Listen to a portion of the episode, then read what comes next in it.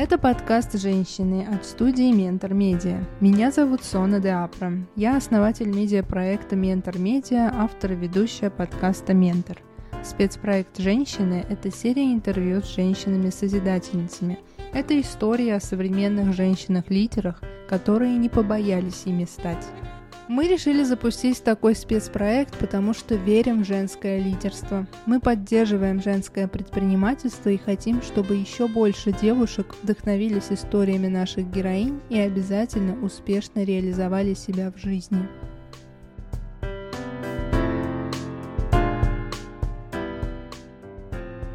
Гости этого выпуска – главный хантер Рунета Алена Владимирская, основательница лаборатории карьеры Алена Владимирская и других проектов в сфере HR. Алена была главным хантером в Mail.ru Group. Сейчас она занимается собственными проектами. Алена, в HR вы уже много лет, около 20 лет, но в свое время вы учились на балетного критика на факультете журналистики в МГУ. Как вы пришли в HR? Ну, всегда говорю, что очень случайно, э, на самом деле, ничего такого. И более того, когда я была маленькой девочкой, ну и, собственно, потом молодой девушкой, в то время я довольно, в общем, уже не молодой человек, а такое, что такое чар Это была такая тетя-травичка, знаете, с кучкой на голове, такая, ну, в общем, которую никто не ценил. А, она сидела в каком-то таком ужасном кабинете с чайником и фикусом и делала там записи в трудовой книжке, еще прочие какие-то, ну, в общем, наверное, нужные, но, но вещи, которые никто не ценил. И если бы мне кто-то в этот момент сказал, что я стану в таком понимании HR-кадровичкой, я бы, наверное, ну, прям очень сильно обиделась, э, прям, прям до какой-нибудь глобальной ругани. Я хотела и очень активно шла к тому, чтобы а, стать главным редактором глянцевого журнала. Я в конечном счете даже какое-то время была, не очень большого, одного такого, ну, всероссийского глянцевого журнала. И мысли у меня никакой там о кадрах не было. Но издательский дом, в котором я работала, в это время в него входил... Сейчас этого издательского дома уже нет, его купил Сбербанк в свое время. Вот, в него ходила работа.ру. Сначала это была просто газета, очень известная, работа для вас. Потом они сделали, ну, мы сделали портал работа.ру. Я в это время там возглавляла глянцевый журнал «Ваш досуг». Это, в общем, такой, ну, более, более народный вариант афиши. Когда возникла работа.ру, а мне сказали, слушай, ну ты вот какая-то самая неугомонная, самая дурная, вот давай ты ей займешься. И, собственно, я стала руководителем проекта «Работа.ру», с ужаса, сначала была в Питере, с ужаса от того, что я ничего не понимала в интернете. В Питере опередила HeadHunter по посещаемости, потом меня за это забрали в Москву, а в Москве мы выиграли премию Рунета, вошли в тройку ведущих рекрутинговых проектов, и меня хантил Mail.ru на проект, собственно, работа Mail.ru. Этот проект потом был продан HeadHunter, тоже делал я. И я, когда уходила, на меня смотрели, ну, прям как на идиотку, потому что, во-первых, я была на очень хорошем счету. Мне оплачивали квартиру, в центре города. РДВ было на Таганке, и вот в этом районе в очень приятных двориках мне оплачивали двушку квартиру. У меня была служебная машина, у меня было там, по-моему, порядка 80 или 100 подчиненных. Я уходила на очень маленький нишевой проект в Мейле, который был, в общем, никому не нужен, никому не интересен. Он занимал 18 место среди всех рекрутинговых проектов России, то есть вообще ни о чем. Это с трафиком до Мейла.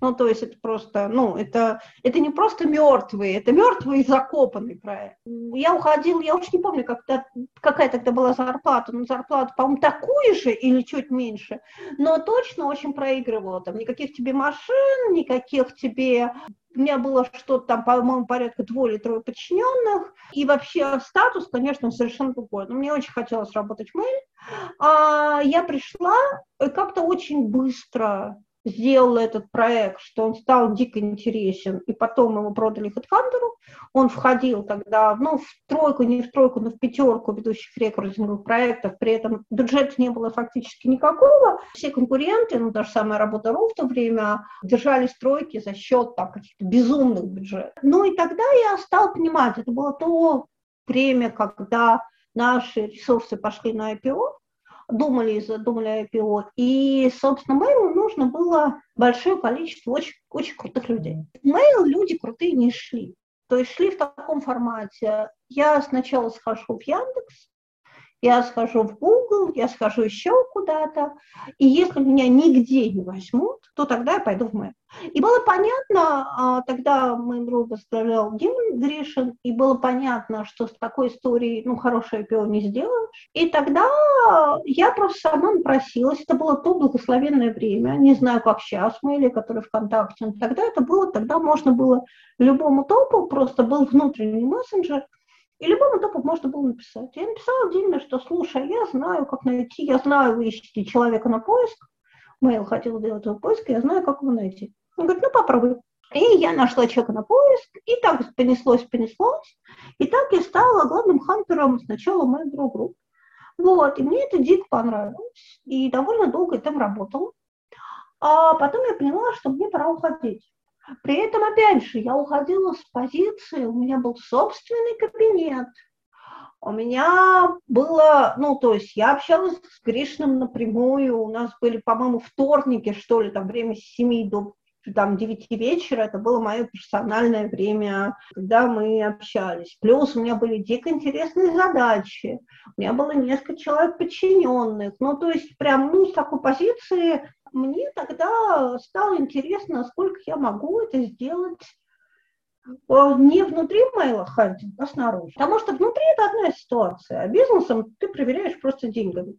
И тогда, конечно, я дважды приходила увольняться, Дима меня уговаривал, когда я пришла на третий раз, он сказал, слушай, я не буду тебя даже уговаривать, я понимаю твою историю, ты хочешь попробовать свое. Вот у меня на это нет аргументов, чтобы тебя уговаривать. И тогда мы договорились о том, что просто mail я великий патриот Мэйла, потому что в то время Мэйл повел себя по отношению ко мне так, как мне кажется, вообще мало кто из компаний в мире ведет себя. Мэйл выступил моим первым заказчиком, обеспечив мне сразу внешне, ну, некоторое количество денег. По-моему, на полгода, что ли, был обеспечен заказ. И второе, у меня был открытый на год в течение года, и потом еще в течение следующего года был пролонгирован офер, что если у тебя не получится, или тебе не понравится, или что-то еще, то mail возвращает меня на ту же позицию, уж я там не помню, на такие же деньги, на какие-то другие, не суть. Но в течение года и потом с пролонгацией еще на год я не просила, но мне он пришел, и я это очень ценила. А у меня было вот, вот такое, ну, что называется, золотой парашют. Это, конечно, очень сильно помогло, Поэтому, ну, это такая штука, знаете, я даже не воспринимаю это как смену профессии. Потому что я всегда говорю, что когда вы выбираете какую-то профессию, вы номинально называете, если все получилось, каким-то словом то, что у вас получается сделать хорошо. Что нам нравится? Чаще всего то, что у нас получается хорошо. А мне нравится коммуницировать с людьми, причем не с толпами людей, а вот именно вот в формате человек-человек, находить ему, что называется, место во Вселенной. Я никогда не хотела делать какое-то очень массовое там, кадровое агентство или очень массовую карьерную практику, хотя мы в России стали самой массовой карьерной практикой. Ну, так просто получилось. Потому что мне, для меня всегда эта история немножко про человек к человеку, смысл к смыслу. Ну и вот как-то вот так все вышло. Получается, в большей степени вы занимаетесь все-таки IT-сферой? Вообще уже давно нет. На самом деле, знаете, на каком-то этапе это было так. А потом случилось следующее. Я вышла из IT, ну, из IT Digital, и очень много занималась IT Digital и инновациями, кадрами вот в этих трех направлениях. А потом в IT пришли все. Пришла стройка, у нас была и есть огромная практика работы с девелоперами, потому что там очень много даты, там очень много IT, там очень много внедрений.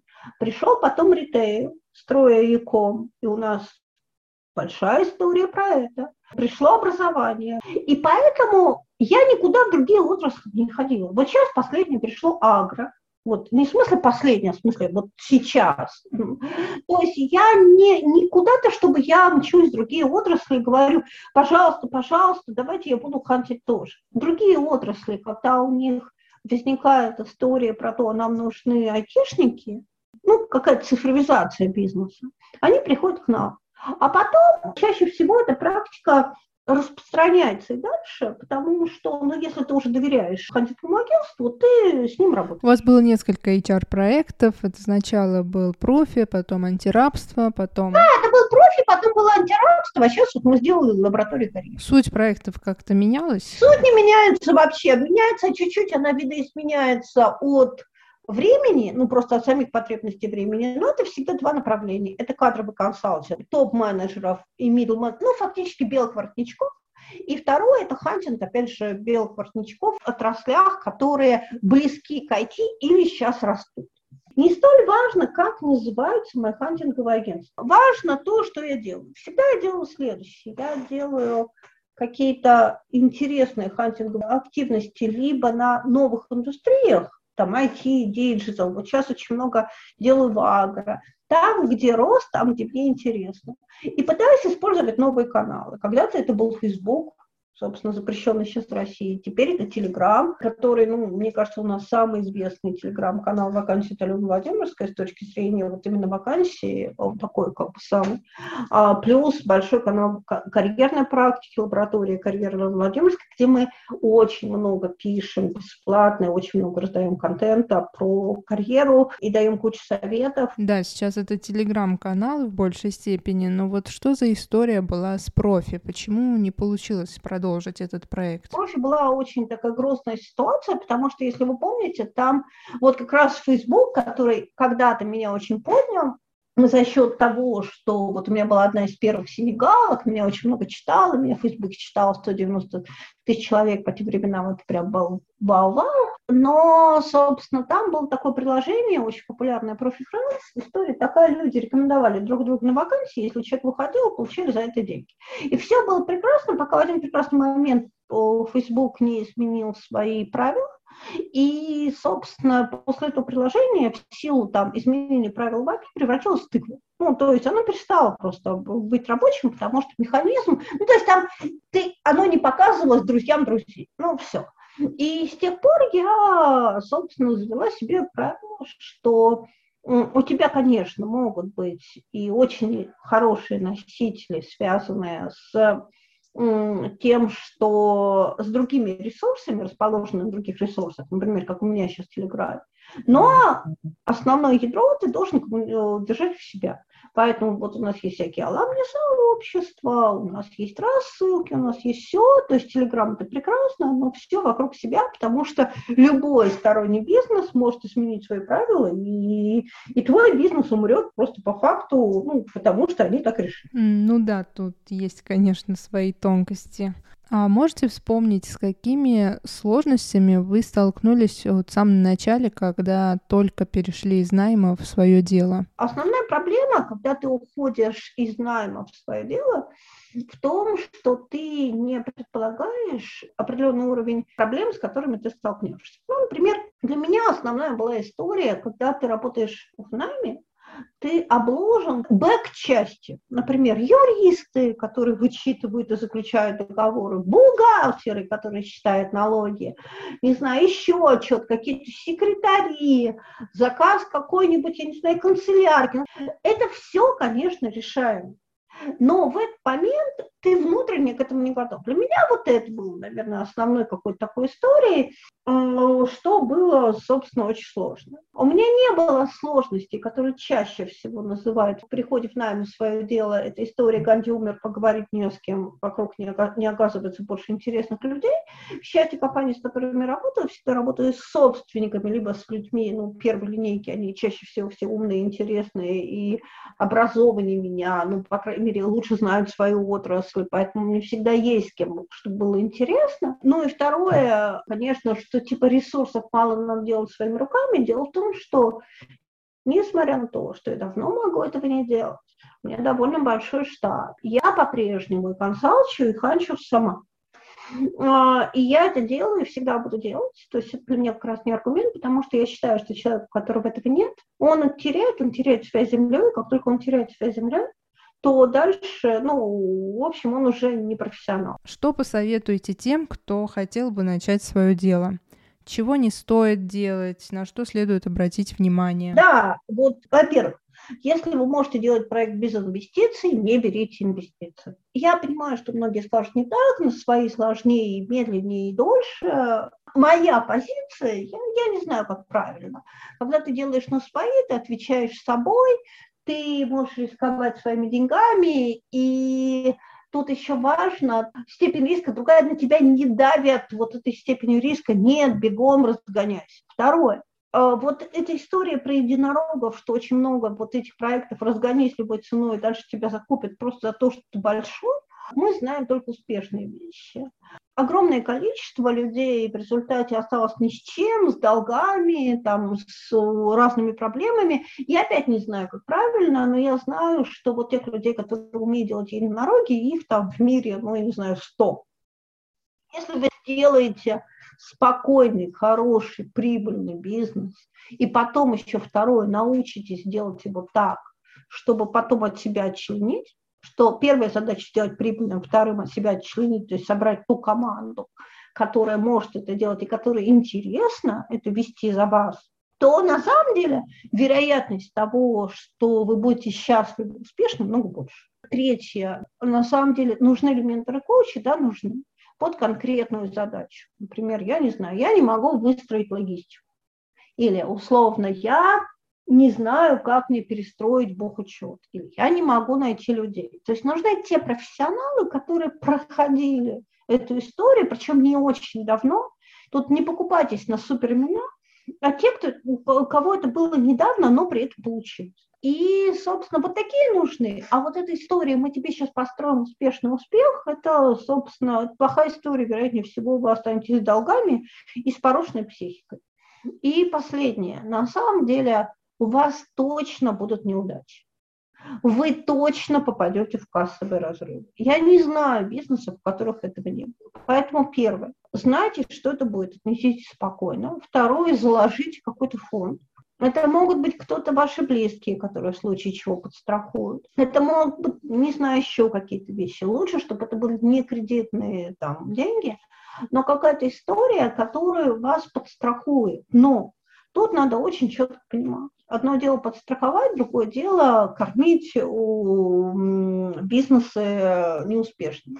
Вы должны понимать, что вот, например, ну, я не знаю, там, вот я делаю этот бизнес год, и за год я должен выйти, не знаю, наоборот, миллион рублей. Я могу там в процессе этого года, вот мне надо вот такие-то, такие-то, такие-то вложения, я могу уйти в кассовый разрыв на тот же самый миллион, и здесь меня подстрахует Паша. Но если через год, во-первых, я должен понимать, чем я Паше отдал эти деньги.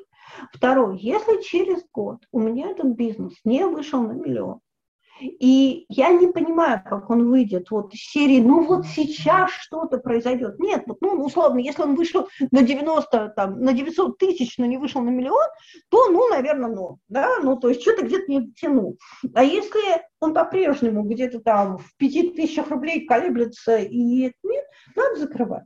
И ничего страшного в этом нет вы не слабак, вы попробовали, и надо понимать, что, помните, что огромное количество людей значительно более счастливы в нами, вам постоянно продают историю про свободу предпринимательства. Я вам скажу, что в предпринимательстве человек начинает быть более-менее свободным лет через 10 после того, как он начал.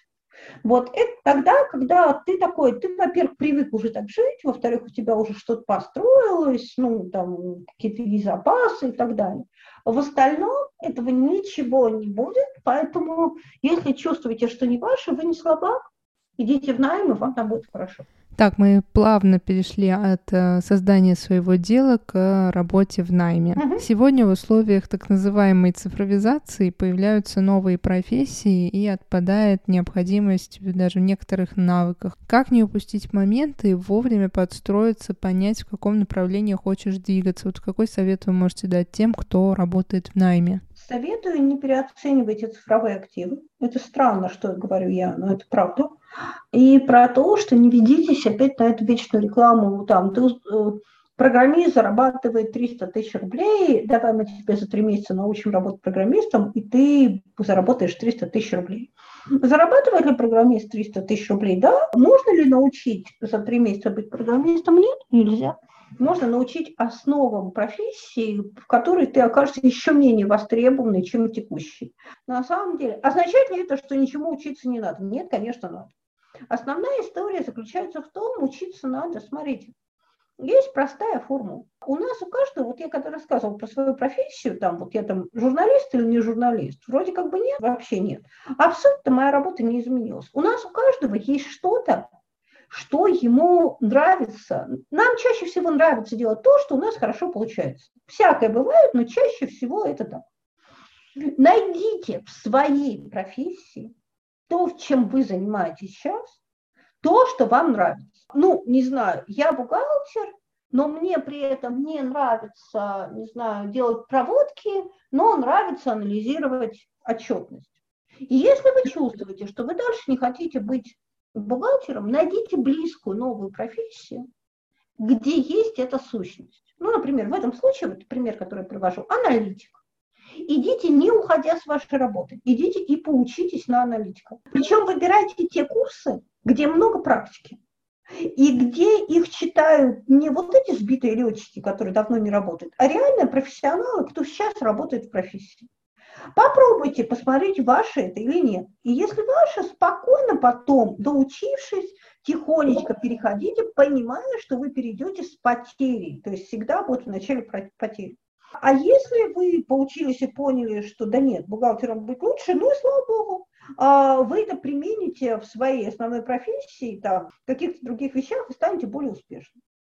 Поэтому очень главное, не ведитесь вот на эту моду на профессии, потому что, ну, к сожалению, сейчас в этом очень много развода, просто люди зарабатывают э, на, на страхе других людей. А профессии не, не уходят так быстро, не меняется так быстро мир, как об этом говорят. Вот. Не позволяйте э, зарабатывать э, на несуществующих страхах. Но другой вопрос, что я вам посоветую, это вопрос не то, чтобы не обязательно идти ко мне как карьерному консультанту, совершенно не обязательно. Что делать надо? Раз где-то в 2-3 года приходить на, вот этот термин ввели мы, это не значит, что обязательно идти к нам, но приходить на карьерный чекап. Как вы приходите на чекап по здоровью? Потому что если вдруг что-то, какая-то проблемка, ну, когда она в начальной стадии, то, собственно, ее довольно легко вылечить, да? А если вы ее запустили, то потом это очень долго, дорого и не всегда реально даже вылечить. Поэтому э, тут ведь такая штука, вы приходите, там раз в год, раз в два, ну по-разному, зависит от, от вас и от э, страха ваш потерять там профессию или что-то еще, и карьерный консультант вам очень спокойно расскажет, в зоне риска вы или нет, а какие есть новые профессии, как реально вам туда перейти реально, на какие деньги. И, собственно, вы будете понимать, и от этого дальше решать. Но еще раз, не начинайте все с нуля, если это не следующая история, что вы решили все начать с нуля, у вас есть деньги, например, на год, чтобы спокойно себе это обеспечить, пока вы с нуля переходите. А если этого нет, то, собственно, старайтесь жить вот в таком формате. Есть то, в чем я профессионал. Не, не давайте обесценивать себя. То, в чем я профессионал, что я люблю, что у меня получается, ну, вокруг нажила куча всего, что я не люблю, мне не нравится, вот это хочу убрать и как-то так же двигаться с миром. Вот как-то так. Вы много консультируете по карьерному развитию. Какие тенденции и стремления видите в женской аудитории? нет ведь такой истории. В целом женщины к чему стремятся? А, разные женщины и на разных этапах жизни стремятся совершенно к разному. Может ли женщина построить карьеру, если она хочет? Да, конечно. Сейчас с этим много проще, чем, например, там 20-30 лет назад.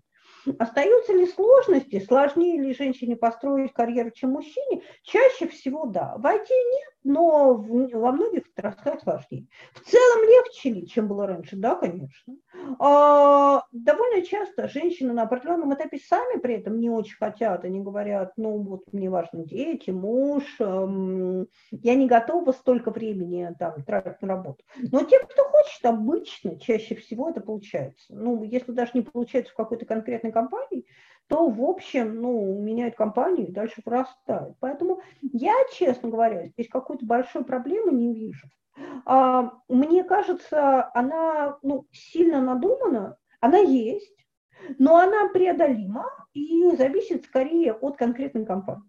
И, к счастью, ситуация пока меняется значительно лучшую сторону по отношению к женщинам. Вы достигли больших высот в HR э, направлении в России, и в одном из интервью вы говорили, что хотите стать главным HR в мире. Конечно. Как обстоят дела в этом направлении? Мы сейчас очень много делаем для а, того, чтобы стать известными э, и авторитетным агентством в Мене, регионе Мена. И, собственно, когда мы заходили, э, нам говорили, ой, да ладно, э, там одни бритиши, никто там не нужен, и у тебя на это уйдет много лет. Мы за несколько месяцев получили несколько очень крупных а, заказов от ведущих арабских компаний, включая фонды шейхов, и, собственно, сейчас прям довольно большое время и время, и ресурсы, и все тратим на то, чтобы это сделать. Это очень меня увлекает, потому что когда в ответ мне говорят, что, ну, собственно, это невозможно, это возможно. Ну, желаю вам успеха, чтобы вы обязательно реализовали то, что задумали. Спасибо. Но у нас большие очень планы и на Россию. Вот прежде всего, я дико сейчас увлечена всей историей. Мы сделали большую агроисторию и очень этим увлечены. Потому что я считаю, что агро это, это вот Следующий, как когда-то стал популярным IT, сейчас точно так же будет популярна агро, это прямо тема тем. Вот, и это такие, знаете, такие новые герои, агрономы, это, говорю, новые космонавты, новые айтишники. Я очень в это верю, вот мы увлечены этим, конечно, очень, и очень увлечены э, Меной как э, регионом. Теперь короткий блиц. А, о чем вы мечтали в детстве? В детстве я мечтала быть журналистом. Я очень быстро эту мечту воплотила. Я прям хотела стать очень известным журналистом, чтобы меня знали, чтобы меня читали, чтобы меня любили, чтобы я там приезжала в разные города на гастроли, меня там встречали, селили. Знаете, ну это такое еще немножко бедноватое детство. Селили в хороших отелях. Прям, прям мечтала. Второе, ну, о чем я, собственно, мечтала, я мечтала побывать, у меня прям было несколько знаковых городов. У меня детство было в советское время, и ничего это не предполагало. Ну, э, и это была такая, знаете, мечта, которая было понятно, что не воплотится, ну, знаете, такая детская мечта. Я очень хотела побывать э, в Париже и в Иерусалиме. Вот у меня было два города, куда я очень хотела. Более того, у меня была история про то, что я хотела там пожить. И, собственно, я пожила. То есть в этом смысле я какие-то свои детские мечты, я их воплотила. И даже, наверное, немножечко сделала, ну, наверное, мелкотравчато мечтала, что ли, потому что я их выполнила все где-то на сто процентов.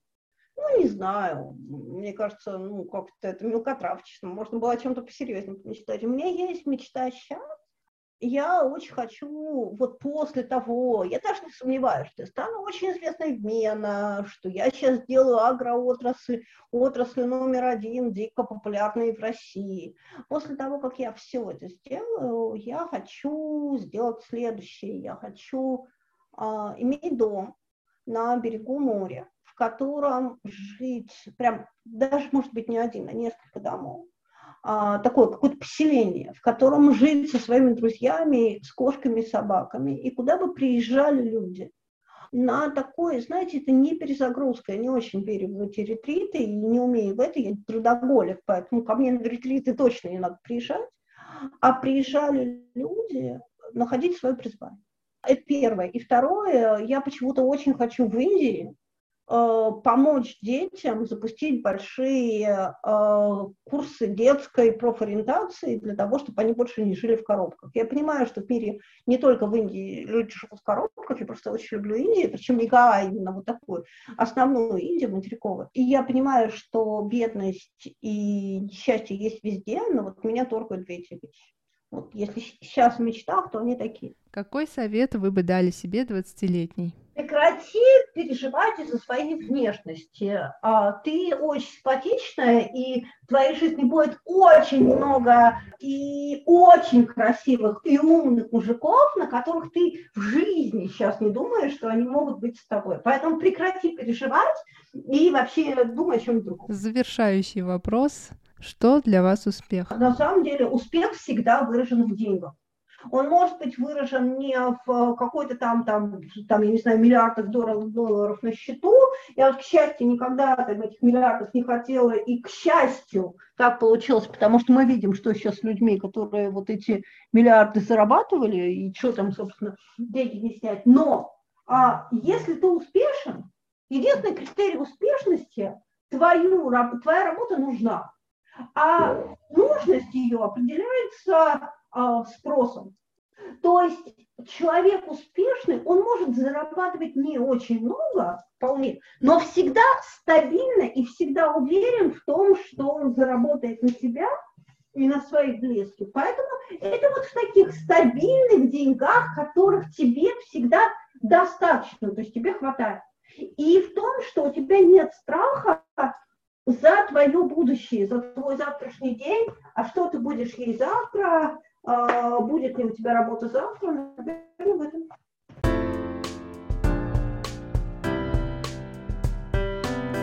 Это был спецпроект «Женщины» от студии «Ментор Медиа». Обязательно подпишитесь на наш подкаст и телеграм-канал «Ментор Медиа». Все ссылки в описании этого подкаста. Ставьте лайки и пишите отзывы. Для развития нашего проекта это очень важно. До следующего выпуска.